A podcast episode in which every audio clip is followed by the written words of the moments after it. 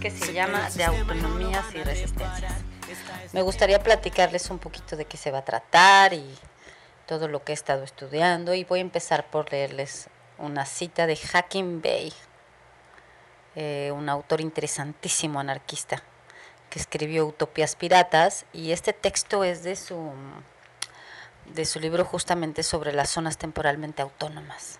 Dice, la revolución de la vida cotidiana no podrá ser nunca aplastado por el sistema, a menos que se acabe la vida, porque estamos nosotros aquí para hacer revueltas y para seguir amando las cosas maravillosas. No hay sistema imposible de hackear. Vamos en la recta final, se cayó el sistema y no lo van a reparar. Esta es la era para reprogramar, rompe la cadena para el alma elevar. Hola a todos, estoy aquí hoy con Rodrigo Ballester en la tallerera en San Pancho Nayarit. Y ya él nos contará qué es la tallerera y pues muchas gracias Rodri por este tiempo y este espacio. Y pues nada, preguntarte un poquito, lo primero, que nos cuentes todo lo que tú quieras sobre tu proyecto, sobre el proyecto de la tallerera o de todas las bodegas en general. Y lo primero es como, pues tú qué haces, ¿no? Como que tú solito te presentes. Gracias. Ahora, soy Rodrigo Ballester Franzoni, nací en Jalapa, Veracruz, y parte de lo que me ha pasado como nativo mexicano es que mi familia me movió por varios lugares de México, por tanto mi identidad fue un tanto medio de fuereño siempre, o de güero, pues soy de tez blanca y todo, y eso fue una cosa particular de, de la movilidad, como mm, saber que soy más mexicano que de un lugar en particular. Eh, eh, como bien sabes, pues este, siempre tuve inclinación a las artes, entre otras estudié teatro, soy una persona que, de una familia que más que leer literatura, era una familia que leía imágenes, mi padre es arquitecto, mi madre es amante de las artes, de las bellas artes, y la casa sobre todo teníamos libros de imágenes técnicos sobre dibujo y todo, y lo demás eran libros de animales, de, de arquitecturas, de todos los lugares, pero muy poca literatura para leer. Entonces nuestro alimento fundamental de familia fue la, la imagen y una especie de eh, competencia entre cinco hermanos por el beneficio del padre y la madre que se dio casi natural y en este sistema competitivo pues es natural que se diera un poco entre hermanos, cuando menos los tres mayores que queríamos ir hacia las artes y era un poco pues este nuestra idea. Yo de niño decía que quería ser bombero. Curiosamente tengo una relación con el fuego en otro mundo, en mi trabajo, de mi espíritu. y quería ser también Leonardo. Entonces lo, decía mi abuela y de alguna manera eh, mi vida me ha hecho así. Soy una persona que tiende a la procrastinación porque se aburren los procesos, abro uno, todos son artísticos y a veces me cuesta terminarlos porque ya estoy a la mitad y se me ocurre uno nuevo a partir de ese desarrollo otro. Es parte de lo que como artista me he ido definiendo como o entendiendo que soy multidisciplinar porque sí al principio venía con esta idea de las bellas artes y todo y, y, eh, hablando de resistencia y, y- Y y autonomía. autonomía, de alguna manera me crié con cierta rebeldía y con cierta autonomía dentro del arte, por lo mismo que fue natural en casa hacer arte y dibujar y pintar y todo, era una cosa muy activa en la casa. Y con solo la información de afuera, cuando empiezo a querer hacer arte afuera y salir al mundo, empiezo a, darme cuenta que la misma manera en que se jugaba el arte no me, no me empataba mucho. ¿no? Eh, intenté hacer teatro también, dije, bueno, pues algo que puede ser muy interesante dentro del estudio del arte es estudiar el teatro porque maneja todas las artes. Y me involucré en el arte, en el teatro un buen rato, viniendo de pues, esta formación más que nada estética hacia la escultura y la pintura, siguiendo esta línea, eh, mientras estaba en prepa cantaba en los grupos de prepa y era como también la música. siempre tenido esta característica con muchas facilidades a muchas cosas y a la vez con mucha dificultad para enfocarme a una. siempre hice muchas y en el tiempo he podido tener cierta madurez con cada una, tanto para el canto que lo he enfocado para una cosa, que es más hacia lo ceremonial y al ejercicio interior, digamos, y ya lo estético pues lo practico más acá, lo teórico pues sí, siempre he tenido una rebeldía y un rechazo a, mentalizar todo el arte. Siempre he tenido la sensación que este sistema nos educó a, generar un instructivo para entender las cosas por medio de la literatura, sin dejar que el espectador viva tal cual la experiencia de lo que acontece en su encuentro. Yo hago una bola de caca y dejar que la gente viva esa experiencia y no darle un instructivo que a veces eso es lo que me topé más como generación de artista. En el teatro era mucho el conflicto interno, la catástrofe, y pues veía a mis compañeros sí, mucho haciendo teatro de ay, lo dolido y todo.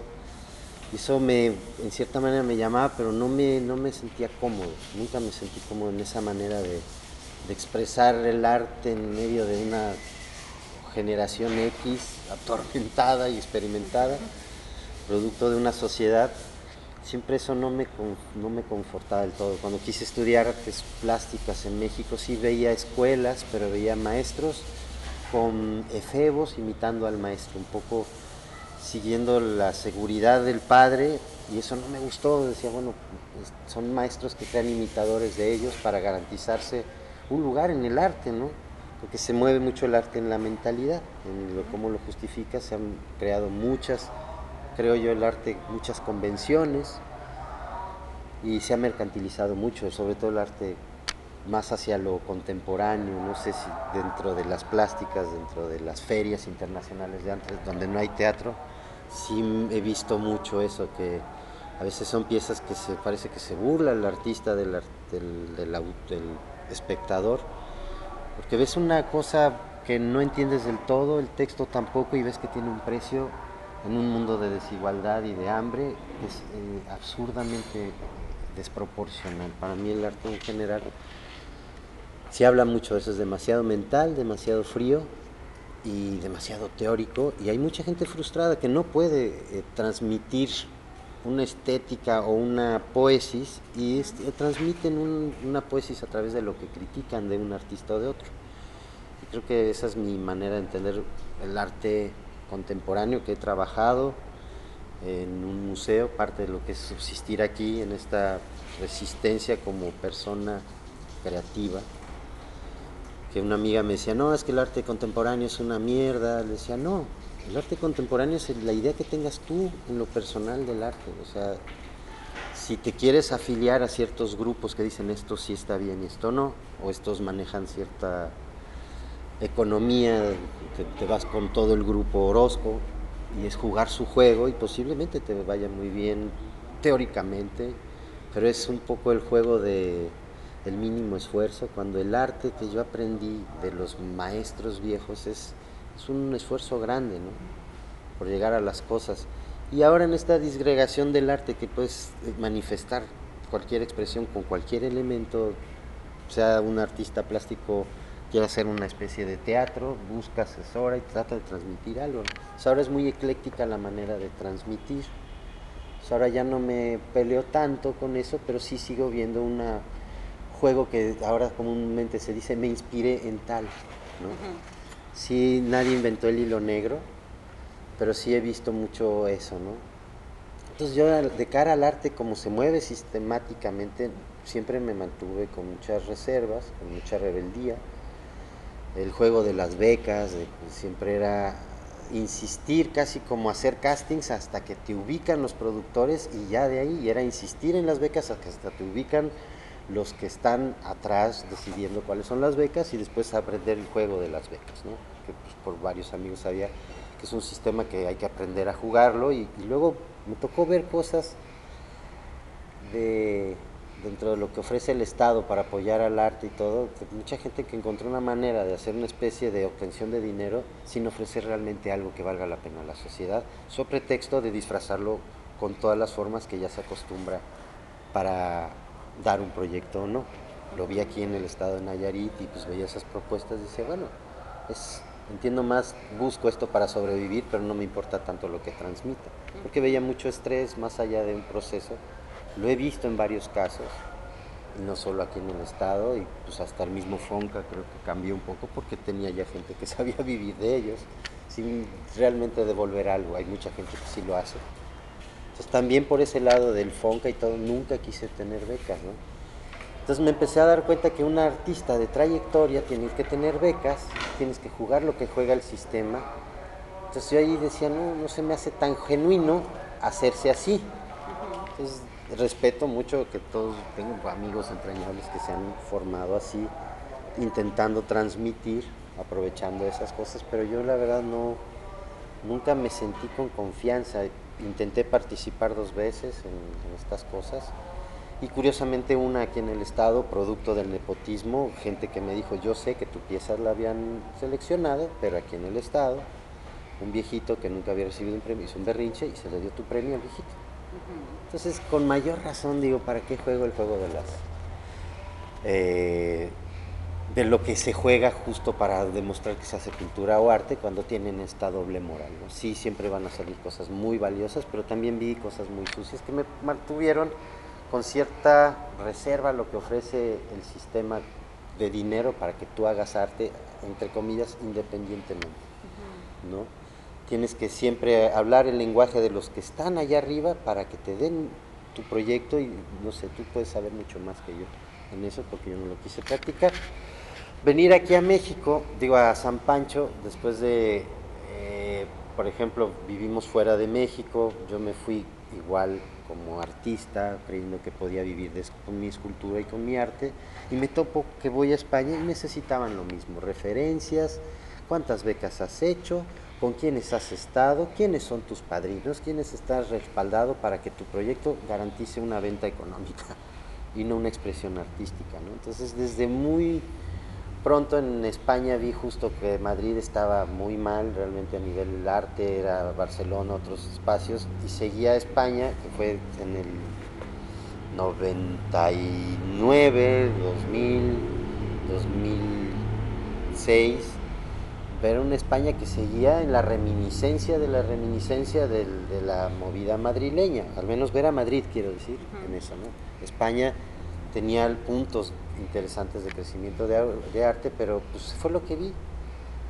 Sin embargo, cuando pude ir a las fiestas, fiestas internacionales de arte, em, que ahí donde van todo mundo, que justo el, el- este famosísimo lugar, recinto de ahí de España, que es de los reyes, pues era un negociazo de los reyes y de la corona, ¿no? Tú como artista que a veces vas en contra de la corona, era un negociazo y todo lo que se hacía era igual, un lavadero de dinero impresionante en pro del arte contemporáneo, ¿no?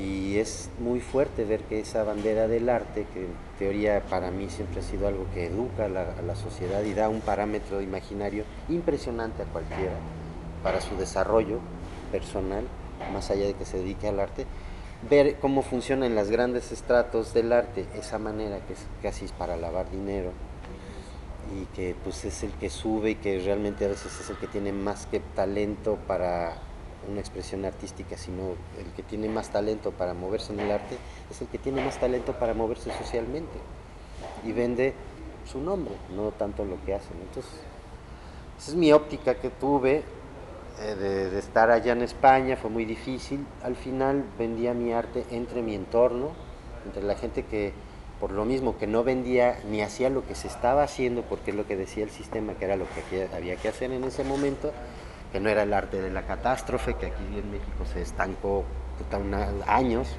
así de hueva. Pues en España estaban más o menos así. Bueno, el caso es que la verdad no, no, no, no, entendía bien la cosa del arte. Los, los concursos de arte en España también eran así, nepotistas y... Entonces, eh,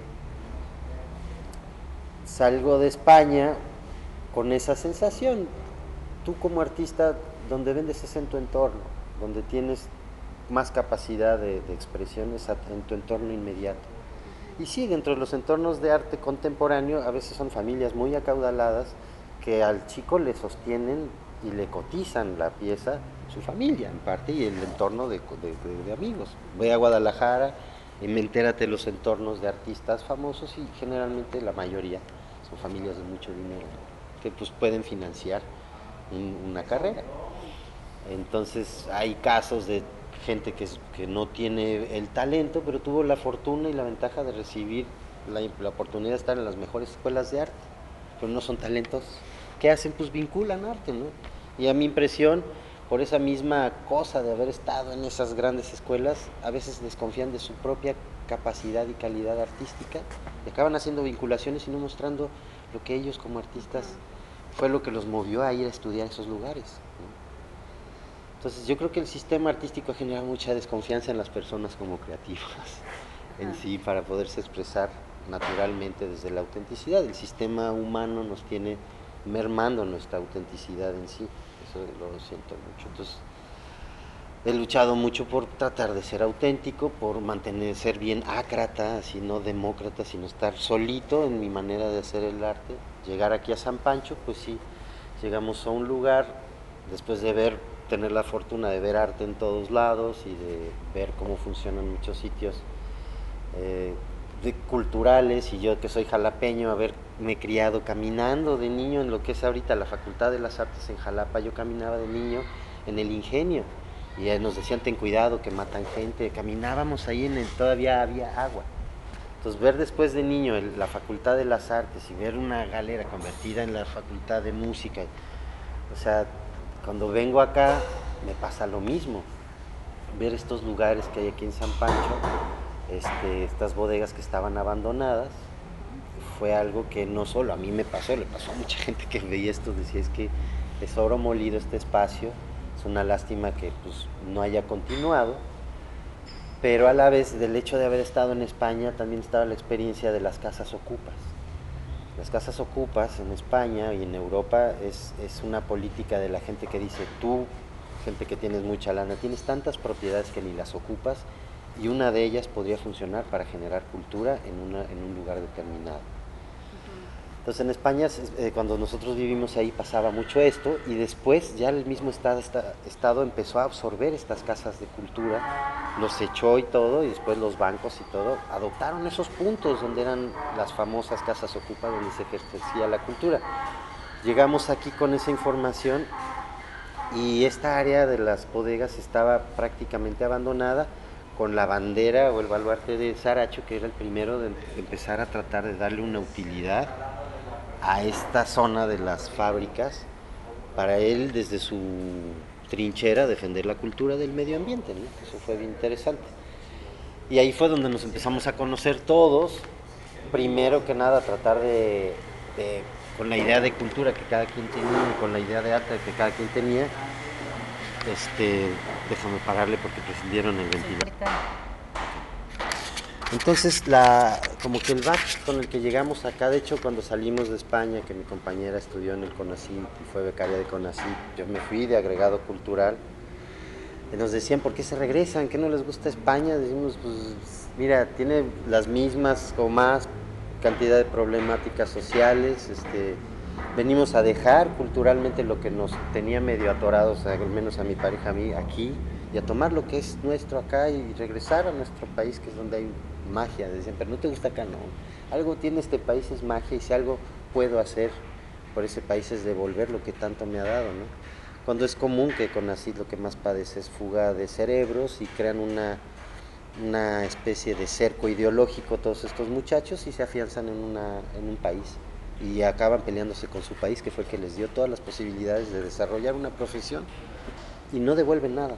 Se quedan como maestros de distintas universidades y luego los ves en Facebook que están tirándole al propio país que les permitió tener una beca. Nosotros era al contrario, incluso con compañeros de mi compañera que pues, son esos ejemplos claros, pues este, de nuestra parte era esa convicción casi natural de venir a este país a devolver y ya teníamos el previo de, San Pancho. Entonces venimos acá y empezó a, a ver que ya había un grupo que estaba haciendo estos festivales culturales aquí en San Pancho y nosotros nosotras traíamos ese perfil de, desarrollarnos como artistas y de, aportar algo a este país tan rico que cuando te vas de fuera y te permite mucho apreciar mucho todo el autodesprecio que tú le tienes al lugar en el que naciste, ¿no? Es como la persona que no quiere la alberca que, que tiene ahí en su casa, ¿no? Y el que nunca ha tenido alberca ve la alberca y dice, güey, tienes una alberca, nada, ¿no? Entonces, bueno, el- esa cosa te, te queda, ¿no? Y San Pancho cuando llegamos, pues justo coincidimos con mucha gente que también acababa de llegar, habían, tenían unos cinco años antes que nosotros, que son los que más viejos, que llevan 18 años, nosotros llevamos tres. Y ya había esta iniciativa de generar cultura en el lugar, ¿no? Eh, y pues como recién llegado intentas creer que como artista te vas a mantener en este lugar y que como hay artista, arte moviéndose, y no, una realidad es que es un destino turístico eh, donde se viene a vacacionar a la playa y donde no es tan fácil vender eh, arte. O sea, el coleccionismo de arte no se da en estas zonas y la gente que tiene dinero tristemente prefiere cambiar la obra que compró que se la restauren. Y lo que compran generalmente es lo que se le dice como tourist art, ¿no? Es el chile, el indio con cara de más indio y de más miserable, pues eso les encanta por el Mexican style, ¿no? Entonces no crees que es un, un mercado tan fácil aquí, ¿no? Sí que hay zonas donde se juega un cierto juego de cultura, pero también es un poco este bluff, ¿no? Trabajé en un museo que funcionaba así y pues atrás de los que sostienen hay mucha depresión humana y por eso también me salí de ese museo. Entonces he mantenido de alguna forma una especie de resistencia en mi manera de ver el arte, en la ética de ver el arte y de hacer el arte, creo. Porque en el museo, por ejemplo, eran muy buenos artistas, muy buenas exposiciones, pero un muy mal trato humano para hacerlas. Y mi teoría es que también eso, de eso se cargan los espacios, no solo de las imágenes que cuelgan, Claro. sino de todo el chantaje y el, esta pues, falta de atención en el proceso interno que a veces tiene el director de una galería y que sigue funcionando así. Entonces yo, por ejemplo, ya en la última exposición, tratando de llevar una exposición que habla de urbanismo, cuando los mismos urbanistas de, de Vallarta lo que estaban haciendo era lavarse las manos con una utopía, porque están contratados haciendo lo que está destruyendo Vallarta, la mayoría de ellos. Entonces te das cuenta de los dobles discursos tan tristes, dije, no, salgo también de ahí. Entonces, ¿qué es lo que te queda? Pues enfocarte como arte, en lo que entiendo yo como arte de resistencia, es eso, es refinarse como ser humano y tratar de estar atento al proceso interno, porque la comunicación que sale de ti es tu expresión hacia tu entorno más inmediato. Actualmente vuelvo a lo mismo, para somos tantos humanos que para ser artista tienes que hacerte un número de seguidores y con eso te puedes mantener y te pueden pagar en YouTube y todo eso. Y hay gente que vive un estrés tremendo porque no le están dando likes, porque ya están recibiendo lana. Entonces, no sé, hay muchas maneras de, de hacerse artista. Yo lo he ido haciendo así. Cada vez me siento menos artista, creo que cada vez me siento más humano. Mm, porque pues lo que hago es resolver mi vida. Eh, te digo, somos tantos ahora que nos perdemos en la multitud de lo mismo. Somos tantos artistas y tantos que ahora justificamos, que nos inspiramos en tal, y es una retroinspiración de tanto que ya, o sea, somos eso mismo, los mismos que vamos y venimos. Por eso el arte creo que pues, eh, a lo que me ha llevado en mi idea y en mi haber es a, a refinarme como persona, más allá de que venda arte o no. No, no vendo mucho arte.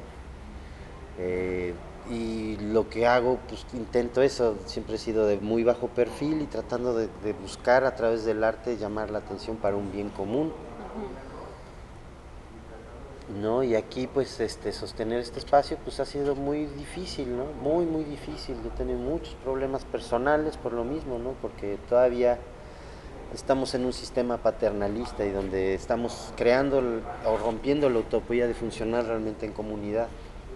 Y es lo que pues, me veo como generacionalmente en una transición muy difícil, porque como persona que sostiene este lugar eh, y en tallerera desde hace ya varios años llevo promoviendo que tratemos de, manejarlo entre todos el espacio, sin ser capitalista de un proyecto, sino un, realmente un grupo común y ha sido muy difícil pero ha sido prácticamente el perfil de este espacio. Siempre ha sido de talleres, talleristas que entran y salen, han durado lo que han podido, otros han durado lo que han dicho, porque he tenido casos de gente que sigue, seguía diciendo que estaba, pero ejemplos claros de años que no se pararon aquí.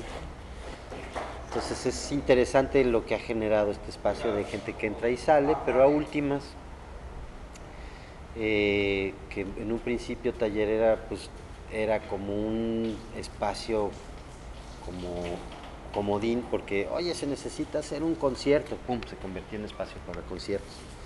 Y lo gestionábamos todos, oye, se necesita hacer una... Y se hacía un espacio para teatro.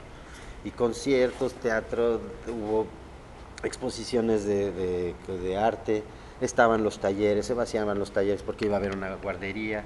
Fue un espacio que tuvo muchos, muchas actividades eh, en ese tiempo y después gente del pueblo que veía que ya había toda una ocupación y un ejercicio cultural, de, nos pidieron ese espacio, gente local.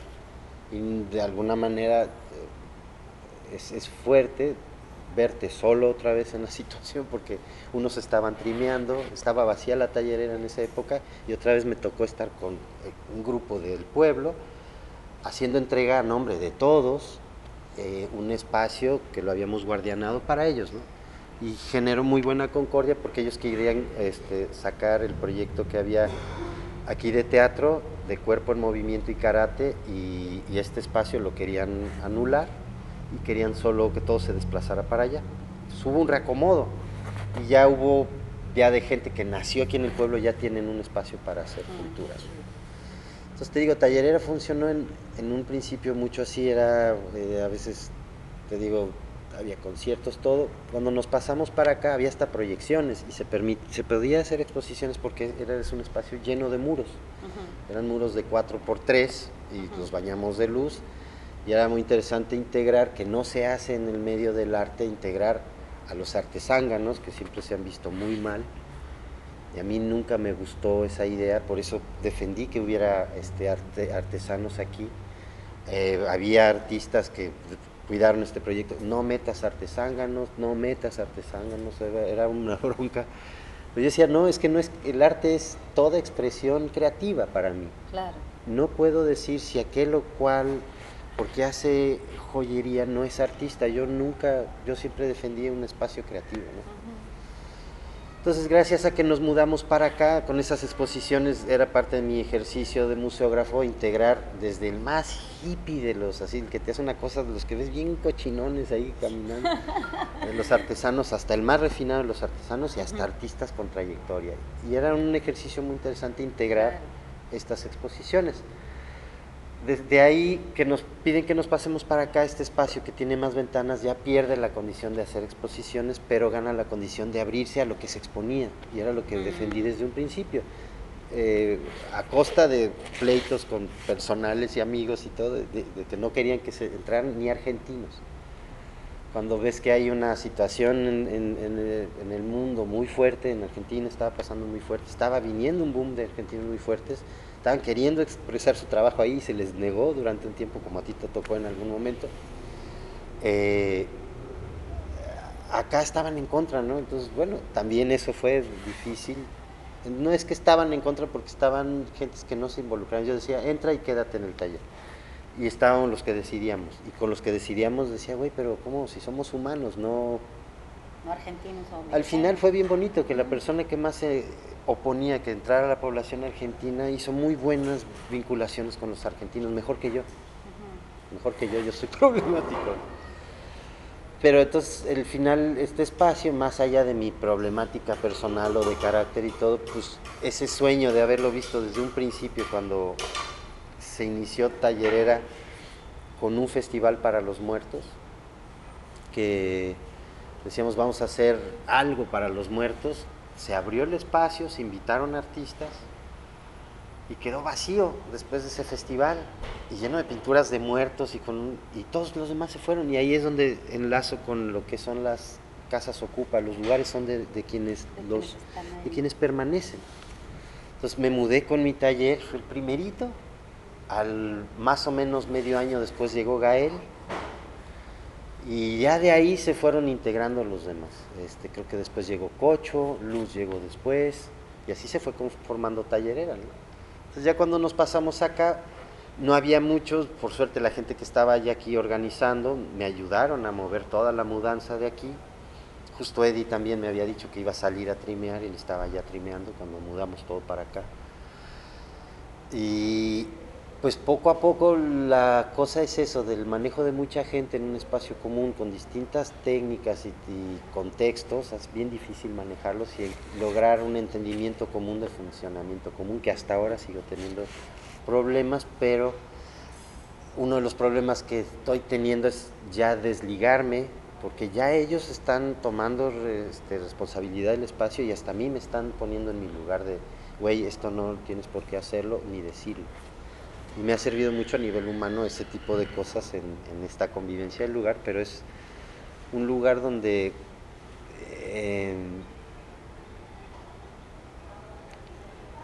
lo más bonito que puede pasar es que a mí es lo que he sido testigo, es cuando el joyero deja de ser joyero, porque lo ves con la mirada perdida, porque está viendo qué resolver creativamente. Eso es lo más hermoso de aquí. Lo otro, pues es la condición humana, que siendo tan distintos, eh, y aquí que entran y salen, pues es difícil lograr ese orden común, pero cada vez se ha ido definiendo más por la gana de involucramiento de cada uno de ellos. Te digo, por romper esta imagen, ya tengo un papá que hace las cosas, me quejo de que, de que me dice que las haga, pero no hago mucho yo por el espacio. Entonces, gracias a coachings, que yo no quería hacer coachings, yo quería ser artista como cualquiera de ellos, he tenido que invertir un chorro de tiempo para, para que este espacio esté así, con este orden. Ahora, pues, a veces soy el más desordenado, pero lo que todavía empieza, apenas empieza a pasar es que ellos ya me empiezan a decir, oye, también tú eres un desordenado. Pero estamos en la barrera de pasar la imagen paterna, porque digo, no, nos ha ido a revisar eso, el papá que cada quien tiene, porque pues no, no, es por ahí, pero no sé, ahí a pesar de mí y de todo es la gana de sostener este espacio, veo cada vez que hay gente de aquí que ya lleva varios años, que ya lo defiende a su manera, ahorita es integrarlo, que eso es bueno, ya se apropiaron de él. Entonces, este, y seguimos, yo sigo defendiendo lo mismo, es, cuando se van y se equivocan o cuando se molestan, güey, esto es un lugar para la creación. Y tenemos que aceptar y tolerarnos como creamos cada cual, ¿no? El que hace ruido con máquinas, pues cada vez tenemos que ponernos cascos. Claro. Pero no sé, aquí me he mantenido así, a veces hago una cosa de arte, a veces hago una cosa de restauración, a veces hago una puerta, a veces hago de madera. Antes hacía todo, pero justo empezó a venir una chica carpintera, al contrario, mejor tú dedícate más hacia la carpintería y cedí en parte algo que me solicitaban mucho a mí. El pueblo obviamente ha crecido mucho, ¿no? Tanto que ahora ahorita está esta carpintera no está y ahorita otro carpintero que está está pudiendo que pues es una persona que trabajaba más en las producciones como cámara ahora está pudiendo desarrollar otra sensación de creatividad y a la vez está ganando dinero vendiendo carpintería también. Entonces, muy bonito ver que genera eso, este espacio, que la gente puede desarrollar su creatividad y le puede ayudar a mantenerse, sostenerse. Y siempre en el entendido de que son espacios donde no podemos lucrar, sino producir. El lucro lo hacemos afuera. no sé, aquí hice una carta compromiso, hice un reglamento y estoy todavía en transición de que la gente se apropie de él y trate de transformarlo, que es lo que he promovido. Miren, aquí está un punto de partida para que hagamos algo común. Pero te digo, lo más difícil es eso, sostenerlo por la sobrevivencia de cada quien y por la idea que cada quien tiene del ejercicio común, que a veces es más, es menos, y difícil hacerlo No sé qué más decir. No, pero bueno, pues son trabajar, o sea, lo que uno ve, digamos, sin saber todo este tejido que cuentas, pues es un lugar que uno ve y, no, o sea, uno se asombra de cómo funciona y cómo está ordenado y cómo, ¿no? O sea, uno no tiene como toda esta información, digamos, pero lo que sí veo y con todo lo que me cuentas también es que es un ejercicio de pues de estar, ¿no? Y de tratar de manejar las cosas como tú quieres, desde tu ser artista, digamos, y, esta independencia de las instituciones o del arte en términos sí, institucionales otra vez, o, o en la academia. Convencional. O, convencional, exactamente. O sea, desde esa parte hasta la parte de hacer que un espacio así funcione con toda la humanidad que somos, como dices tú, ¿no? Y entonces me parece que el ejercicio este ejercicio y este ejercicio de ir probando horizontalidades, ¿no? Pues es el ejercicio de, pues de la vida un poco, del arte por otro lado, y pues de generar espacios como este, ¿no? Que con todo lo que puedan implicar en términos de trabajo, de problemáticas, pues son espacios eh, privilegiados si uno los mira en, un mundo en un mundo más grande, ¿no? o sea, como si uno los, piensa, dices, wow, un espacio como este funcionando, como funciona gente generando, este pensamiento, producto, digamos, ¿no? Quien, sale a vender las cosas o eh, comunicación, intentos de diálogos, de entonces me parece un ejercicio increíble este, Rodrigo, ¿no?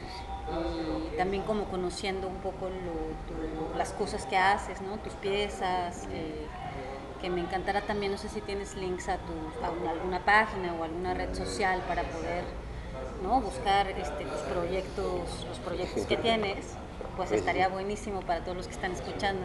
Sí, sí, sí. Eh, tengo un blog que no está actualizado y tienen algunas cosas, porque lo mismo es que hay una naturaleza que para poderlo resolver yo eso necesitaría de alguien. Que quien me ayudó para hacer eso es mi compañera, ¿no?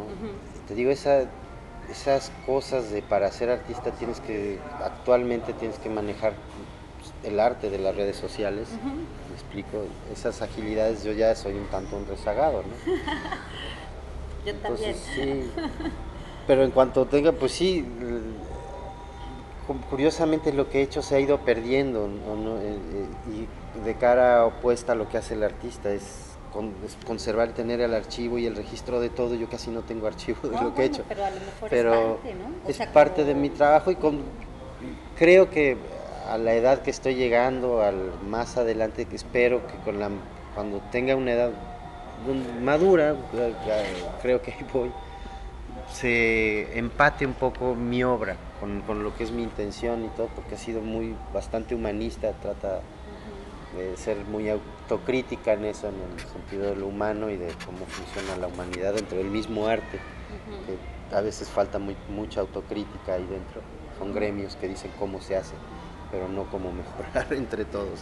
Y entonces, este, yo lo que espero de, de este espacio es poder sí dejarlo funcionando solo, incluso dejar de estar aquí en algún momento, ¿no? Y abrir este espacio, o el espacio donde estuve, que llegue a otra persona. Eso sería lo más maduro de mi parte, generar que este espacio quede perennemente para esa función, para que alguien viva los privilegios que yo viví por este espacio, que me ha costado mucho transmitirle a la gente, señores, pagamos 200 pesos al mes, vayan a pagar aquí afuera del pueblo en un garaje valoren lo que es este espacio, lo que le debemos, no es lo que yo les estoy cobrando. O sea, deberíamos de darle más de lo que nos da.